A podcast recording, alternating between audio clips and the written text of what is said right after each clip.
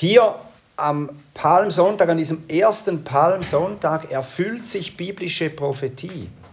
Und es ist darum ein denkwürdiger Moment im Leben von Jesus und natürlich auch für das Volk von Gott. Und darum möchte ich dieses Ereignis vorlesen. Übrigens ist es eines der Ereignisse, die in allen vier Evangelien berichtet wird. Und auch das zeigt, wie wichtig dieses Ereignis ist in der Geschichte, die Gott mit dieser Welt hat. Ich lese den Bericht aus dem Matthäus-Evangelium. Der steht für diejenigen, die mitlesen wollen, in Matthäus 21, den Versen 1 bis 11. Matthäus 21, die Verse 1 bis 11. Und als sie sich Jerusalem näherten und nach Bethphage kamen an den Ölberg, da sandte Jesus zwei Jünger und sprach zu ihnen, Geht hin in das Dorf, das euch gegenüber liegt. Und sogleich werdet ihr eine Eselin angebunden finden und ein Fohlen bei ihr. Bindet sie los und führt sie zu mir. Und wenn jemand etwas zu euch sagt, so sollt ihr sprechen, der Herr braucht sie, und sogleich wird er sie senden. Dies aber ist geschehen, damit erfüllt wurde, was durch den Propheten geredet ist, der da spricht. Sagt der Tochter Zion, siehe, dein König kommt zu dir, sanftmütig und auf einer Eselin reitet, und zwar auf einem Fohlen, dem Jungen eines Lasttiers. Als aber die Jünger hingegangen waren und getan hatten, wie Jesus ihnen aufgetragen, brachten sie die Eselin und das Fohlen und legten ihre Kleider auf sie, und er setzte sich darauf. Und eine sehr große Volksmenge breitete ihre Kleider aus auf den Weg, andere aber hieben Zweige von den Bäumen und streuten sie auf den Weg. Die Volksmengen aber, die vor ihm hergingen und nachfolgten, riefen und sprachen, Hosanna dem Sohn Davids, gepriesen sei der, der kommt, im Namen des Herrn, Hosanna in der Höhe. Und als er in Jerusalem einzog, kam die ganze Stadt in Bewegung und sprach, wer ist dieser? Die Volksmengen aber sagten, dieser ist Jesus, der Prophet, der von Nazareth in Galiläa ist. Ich bete.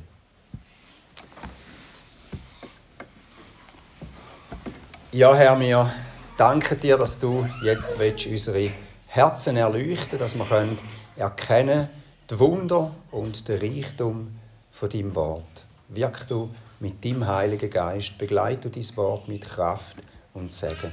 Amen. Ich habe drei Punkte heute. Das Thema der Einzug des Königs. Erster Punkt die Herkunft des Königs. Zweiter Punkt die Gegenwart und zukünftige Herrschaft des Königs. Und drittens der Weg des Königs. Erster Punkt die Herkunft des Königs. Ich möchte heute Morgen ganz am Anfang beginnen und erzählen, wo der König Jesus eigentlich herkommt. Und ich möchte erklären, warum er sich überhaupt auf den Weg gemacht hat, um auf diesem langen Weg zu uns zu kommen. Nun, Gott hat als souveräner Herrscher, als Regent und König des ganzen Kosmos, des ganzen Universums, er hat alles geschaffen und er regiert vom ersten Tag seiner Schöpfung an. Er tut, was immer ihm gefällt und nichts und niemand kann ihn daran hindern. Und er hat im Speziellen einen kleinen Planeten geschaffen, die Erde. Und er hat diesen Planeten mit ganz verschiedenen Formen von Leben gefüllt. Und zuletzt hat er den Menschen geschaffen. Sozusagen als Vizeregenten Gottes sollte der Mensch über diesen Planeten Erde herrschen. Und Gott hat den Menschen darum in einen Garten gesetzt. Nun, dieser Garten war nicht so ein kleiner Vorgarten, wie ihn vielleicht einige von uns haben, war auch nicht ein kleiner Park, oder so, sondern der war wahrscheinlich etwas größer und einige Gelehrte gehen äh, davon aus, dass er von Nordosten Ägyptens bis nach Babylon, bis nach Babylonien gereicht hat. Und dieser Garten war auch der Ort, in dem die Menschen direkten Zugang hatten zu, zu Gott. Zu, zu, sie haben mit ihm Gemeinschaft gehabt, sie konnten mit ihm reden zur zweiten Person Gottes. Der Mensch sollte hier sozusagen als Priester in der andauernden Gemeinschaft mit Gott leben. Adam und Eva, die ersten Menschen, die sollten Kinder zeugen, nachkommen und von dort aus, von Eden aus, sollten sie das Königreich Gottes über die gesamte Schöpfung ausbreiten. Und hier in diesem Garten schloss Gott mit Adam und mit seiner zukünftigen Familie, die damals ja noch nicht gelebt hat, er schloss mit ihnen einen Bund so wie es später im Orient die großen Könige mit ihren geringeren Vasallenkönigen tun würden. Und dieser Bund im Garten Eden, der beinhaltete Verheißungen, Versprechen des Lebens, der war symbolisiert mit dem Baum des Lebens. Und er verheißt aber auch den Tod bei Übertretung des Bundes. Wenn der Mensch und seine Nachkommen ungehorsam sein würden, dann hatte das den Tod zur Folge. Und der damals noch sündlose Mensch, angestiftet von Satan, dem Erzterroristen, könnte man sagen, brach für uns völlig unverständlich durch seinen Ungehorsam brach der Mensch diesen Bund. Und so wurde er aus diesem Garten vertrieben und er hatte keinen direkten Zugang mehr zu diesem Ort und auch nicht zur Gemeinschaft mit Gott. Der Tod und das Verderben zerstörte die Beziehung mit Gott und das alles kam nun in die Schöpfung hinein. Doch gleich nachdem der Mensch ungehorsam war, wurde ihm versprochen von Gott, dass einer seiner Nachkommen den Anstifter dieser Rebellion, den Satan, die Schlange, vernichten würde.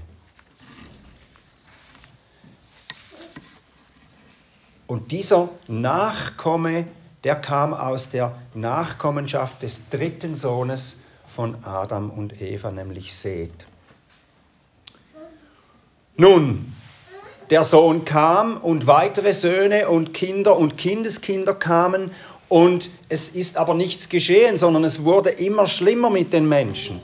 Es wurde so schlimm auf dieser Welt, dass Gott irgendwann entschied, ich werde diese Menschen ausrotten müssen.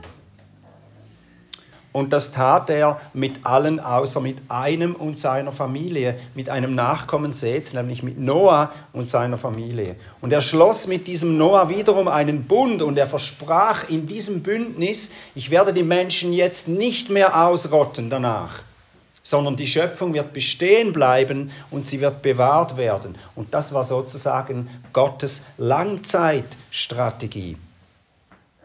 Die Erde sollte nämlich bewahrt bleiben, damit Gott jetzt seinen Plan langfristig ausführen könnte, konnte. Und später erwählte Gott wieder einen Menschen namens Abraham. Und auch mit diesem Mann schloss er einen Bund und er versprach, diesem Abraham einen Nachkommen in diesem Bund. Und durch diesen Nachkommen sollen alle Menschen gesegnet werden, alle weiteren Menschen und Völker dieser Erde. Und er versprach dem Abraham auch ein Land, ein ganz bestimmtes Stück Land. Und dieses Land hatte fast die gleichen Grenzen wie das ursprüngliche Land Eden. Es war ein, im gewissen Sinn ein Zurückgewinnen dieses Landes. Und viele hunderte Jahre später schloss Gott wieder einen Bund mit den Nachkommen von Abraham, als er sie aus Ägypten befreite, als diese in Ägypten versklavt worden waren. Allerdings war dieser Bund, der zwar der wesentlich gleiche war wie der Bund mit Abraham, er wurde in seinen Einzelheiten angepasst an die neuen Verhältnisse dieses Volkes. Denn vorher war es eine Sippe, Abraham und seine große Sippe. Und jetzt war es plötzlich ein Völker, ein Stamm von verschiedenen Sippen. Es war gleich mehr einer Nation.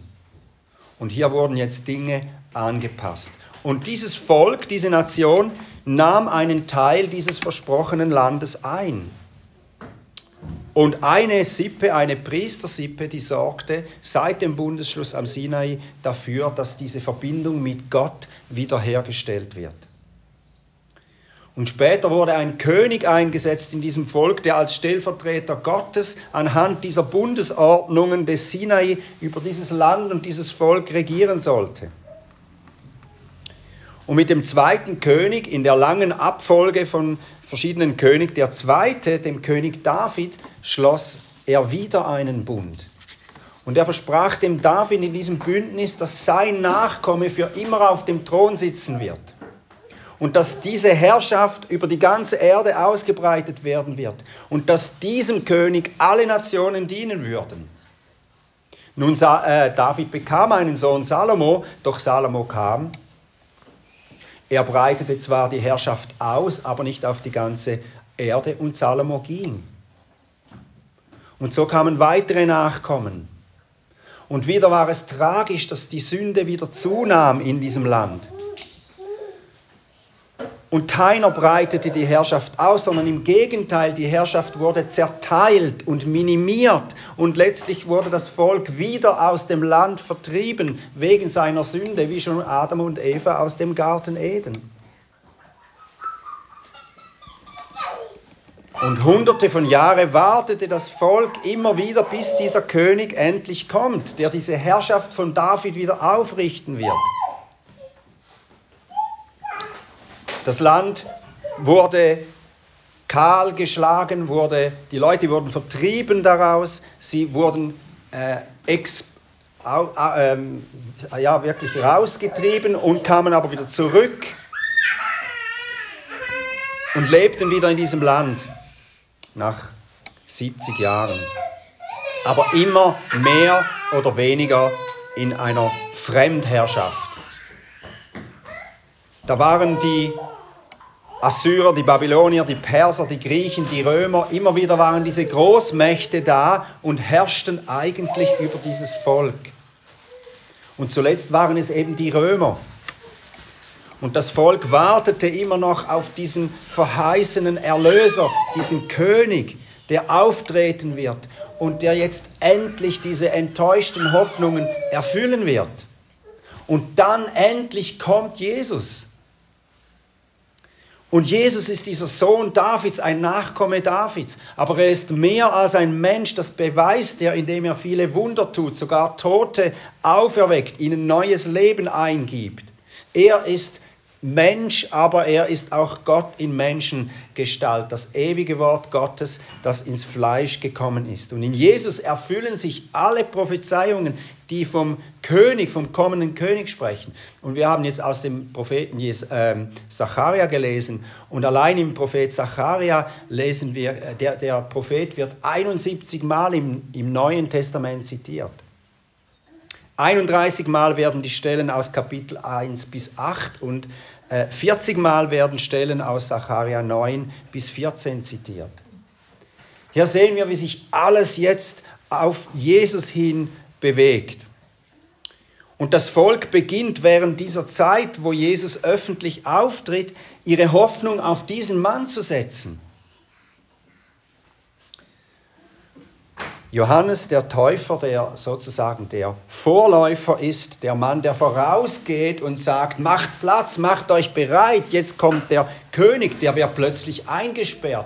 Und das ist schon ein wenig komisch. Warum wird der Bote, der den König ankündigt, wieso wird er plötzlich eingesperrt? Was ist denn jetzt los? Und er wird unsicher, dieser Johannes, und er fragt, bist du derjenige, auf den wir warten sollen, oder sollen wir doch auf einen anderen König warten? Aber Jesus lässt diesem Johannes ausrichten, Blinde werden sehend, Lahme gehen, Aussätzige werden gereinigt und Taube hören und Tote werden auferweckt und Armen wird die gute Nachricht verkündigt. Und dann zieht Jesus eben in Jerusalem ein zu einem besonders günstigen Zeitpunkt. Das Passafest steht vor der Tür. Das wichtigste Fest Israels. Jeder erwachsene Jude, der im Umkreis von rund 20 Kilometern lebt, ist verpflichtet, an diesem Fest teilzunehmen und es zu feiern in dieser Stadt. Und natürlich gibt es viel mehr Besucher als nur diese Männer. Ungefähr zu dieser Zeit zwei bis drei Millionen Menschen befinden sich in und um diese Stadt herum. Eine riesige Menge. Und jetzt zieht Jesus ein, der König. Nur er zieht auf einem Esel ein, wie wir es schon gehört haben, auf einem Fohlen, das noch niemand geritten hat. Das ist schon ein bisschen eigenartig. Warum? Nun, weil eben eine Prophetie aus Sacharja 9 davon spricht, dass der König, und damit ist äh, in Zion einzieht, und mit Zion ist Jerusalem gemeint, und er zieht auf einem Esel ein. Es ist ein Fohlen, ein Tier, auf dem noch keiner geritten ist, und darum ist das Muttertier noch mit dabei. Und weil der König David, das ist auch wichtig, weil der König David zu seiner Zeit seinen Sohn Salomo auf einem Esel durch die Stadt reiten ließ, um dem Volk öffentlich zu bestätigen, nicht der andere, sondern dieser, mein Sohn Salomo, ist der von mir legitime Thronfolger. Es ist also nicht nur eine erfüllte Prophetie, die ein Prophet ausgesagt hat, sondern es ähnelt auch der Geschichte Israels. Dass der König, der Sohn Davids, eben der größere Salomo könnte man sagen, auch auf einem Esel durch die Stadt reitet und damit gesagt wird, das ist der legitime Sohn, der Königssohn Davids. Und das Volk jubelt, freut sich, hat Palmblätter in der Hand, wedelt damit als Zeichen der Freude über den König. Und Jesus bringt die Leute nicht zum Schweigen, sondern er freut sich darüber. Sie feiern ihn als König, als den lang erwarteten Messias und er ist es ja wirklich. Die Menschen haben recht, dass sie das tun, auch wenn sie es vielleicht nicht wirklich verstehen. Aber Jesus lässt es zu, weil sie die Wahrheit sagen. Ja, und nun könnte man denken, ja, das ist ja eine nette Geschichte, schön und gut, die du uns da jetzt äh, schon eine ganze Weile erzählst, äh, aber was hat das jetzt alles mit mir zu tun? Das ist eine gute Frage und darum kommen wir zum zweiten Punkt. Die gegenwärtige und zukünftige Herrschaft des Königs. In Sacharja 9, also in dieser Prophetie, die ich vorhin gelesen habe, da lesen wir folgendes: Ich rotte die Streitwagen aus Ephraim und die Pferde aus Jerusalem aus, und der Kriegsbogen wird ausgerottet, und er verkündigt Frieden den Nationen, nicht nur der einen Nation Israel, sondern den Nationen. Und seine Herrschaft reicht von Meer zu Meer und vom Strom bis an die Enden der Erde. Nur mit dem Messias Jesus wird der Weltfriede kommen. Nur mit dem Messias Jesus wird der Weltfriede kommen. Es wird keinen Krieg mehr geben unter der Herrschaft des Messias Jesus. Sein Friede wird die ganze Welt bedecken. Und das betrifft uns sehr direkt, oder? Aber wir sehen noch nicht, dass seine Herrschaft bis an die Enden der Erde reicht. Sie tut es schon, das wurde uns versprochen in Matthäus, als Jesus sagt, mir ist gegeben alle Autorität im Himmel und auf Erde. Er ist schon der König und er herrscht schon. Aber diese Herrschaft ist noch unsichtbar, wir sehen das noch nicht. Sie geschieht nur durch die Ausbreitung der guten Nachricht mit Worten. Sie ist noch nicht sicht- und greifbar in diesem Sinn. Als Jesus in Jerusalem eingezogen ist, war das der Anfang seiner Königsherrschaft. Er, der Same der Frau, er war auf dem Weg, den Erzfeind Gottes, die alte Schlange, am Kreuz den Kopf zu zertreten. Er, Jesus, der Nachkomme Abrahams, war dabei, alle Nationen der Erde zu segnen. Er, Jesus, der Sohn Davids, war dabei, die Verwesung zu überwinden, ihr einen Strich durch die Rechnung zu machen und den Tod nach drei Tagen zu überwinden. Das hat etwas mit uns zu tun. Dass es eine Möglichkeit gibt, den Tod zu überwinden. Dass der Satan überwinden, überwunden wird. Und das hat Jesus durch seinen Tod und durch seine Auferstehung gemacht. Das war der entscheidende Anfang. Und Gott hat es seinem Volk angekündigt. Das wird der neue Bund sein. Dieser neue Bund, der all die vorherigen Bündnisse jetzt erfüllt und dieser Bund besiegelt und in Kraft gesetzt wird durch das Blut seines Sohnes Jesus Christus. Gott hat damit gesagt, ich schwöre bei meinem eigenen Blut und beim Leben meines Sohnes, ich werde euch zu meinem Volk machen, ich will euer Gott sein und ich werde nie mehr an eure Sünden denken und ich werde bei euch wohnen. Im Licht des neuen Bundes im Licht dieses Todes und der Auferstehung von Jesus und der Unterweisung der Apostel wissen wir heute, was dieser Jesus für ein König ist. Er, der zweite Adam, hat das Paradies zurückgewonnen. Und er wird die ganze Erde bei seiner Wiederkunft in einen besseren als den ursprünglichen, nämlich in den verherrlichten Zustand versetzen. Ja, das Land und die Herrschaft, die Adam verspielt hatte, weil er den Bund mit Gott gebrochen hat, den hat Jesus durch den neuen Bund wieder zurückgewonnen. Er war standhaft in allen Prüfungen bis in den Tod. Und darum hat Jesus alles geerbt, was Gott versprochen hat. Die Welt, den Kosmos. Und Jesus tat es nicht für sich selbst, er tat es für uns, das Volk des neuen Bundes, den Juden und Heiden in Christus, den wahren Söhnen von Abraham. Und wenn Jesus, unser König, sichtbar wiederkommen wird, wenn er diese Welt richten wird, dann werden wir unseren ursprünglichen Bestimmung als Vizepräsidenten, als Vizeregenten Gottes, als seine Stellvertreter hier auf Erde zurückgewinnen. Hören wir, was der Apostel Johannes dazu sagt. Seht, welch eine Liebe uns der Vater gegeben hat, dass wir Kinder Gottes heißen sollen. Und wir sind es. Deswegen erkennt uns die Welt nicht, weil sie ihn nicht erkannt hat.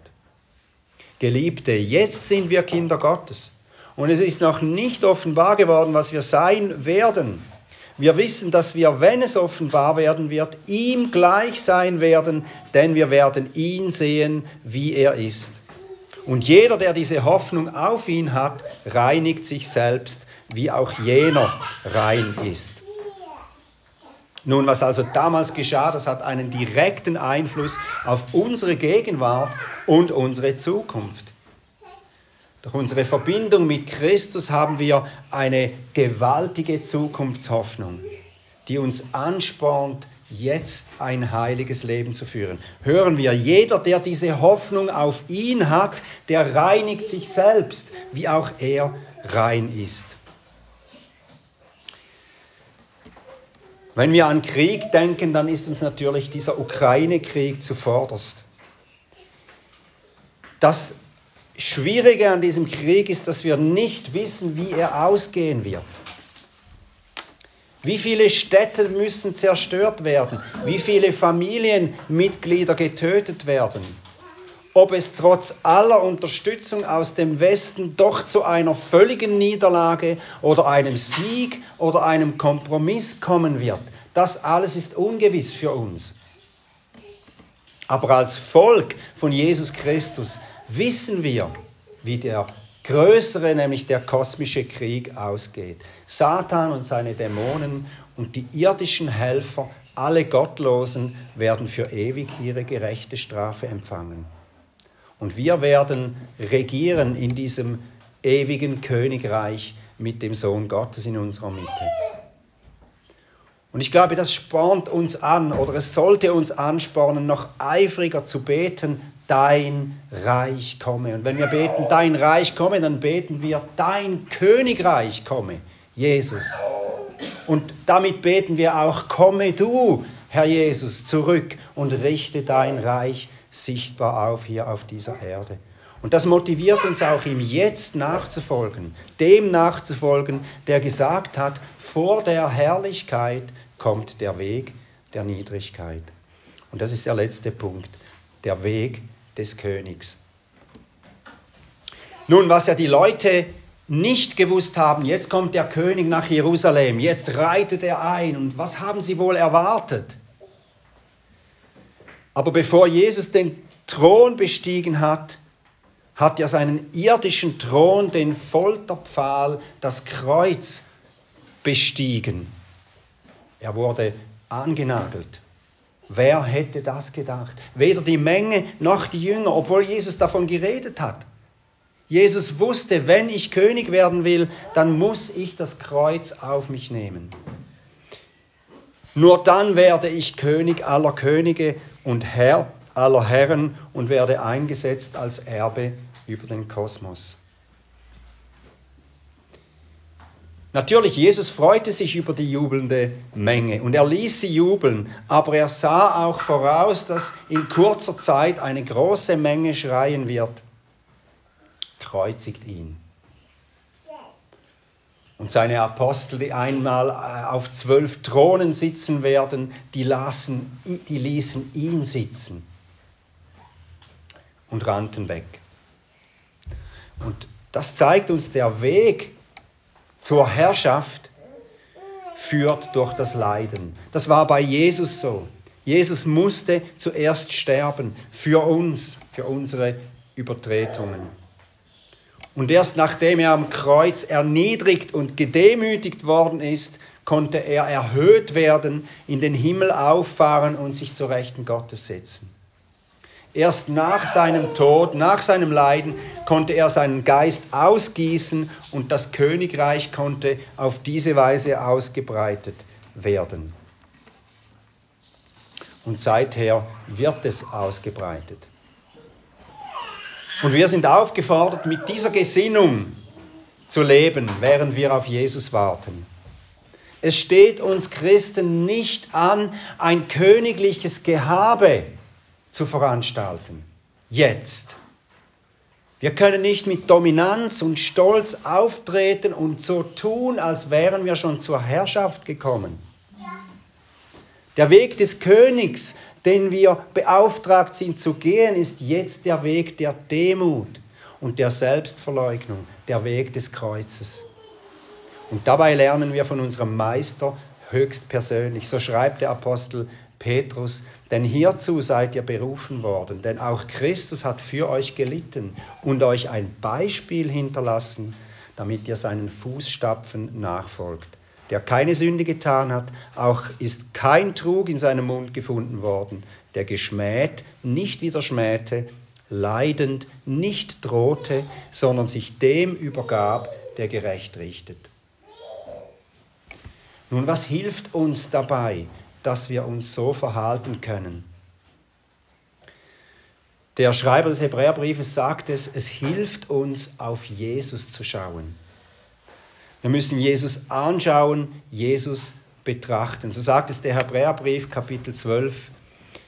Lasst uns hinschauen auf Jesus, den Anfänger und Vollender des Glaubens der um der vor ihm liegenden Freude willen die Schande nicht achtete und das Kreuz erduldete und sich danach gesetzt hat zur Rechten, Gottes des Thron, äh, zur Rechten des Thrones Gottes. Denn betrachtet den, der so großen Widerspruch von den Sündern gegen sich erduldet hat. Hören wir diese Dinge, Schaut ihn an, seht ihn euch an. Was sollen wir denn anschauen? Was sollen wir ansehen? Dass er erduldet hat. Dass er die Schande nicht erachtet hat, weil er die Freude dahinter gesehen hat. Und er hat den Widerspruch erduldet. Und das sollen wir tun, damit wir was? Damit wir nicht müde werden, damit wir nicht ermatten. Wenn wir müde sind, wenn wir drohen zu ermatten, dann sollen wir unseren Blick auf Jesus richten, der ebenso gelitten hat, der das erduldet hat, die Schande und das Mühsame und das Schwierige, weil wir eben wissen, wie er, dahinter kommt die Herrlichkeit, dahinter kommt die Herrschaft, dahinter kommt die Ehre. Jesus hat das Endziel vor Augen gehabt. Und darum konnte er das Kreuz und die Schande, das vor diesem Ziel lag, eben erdulden.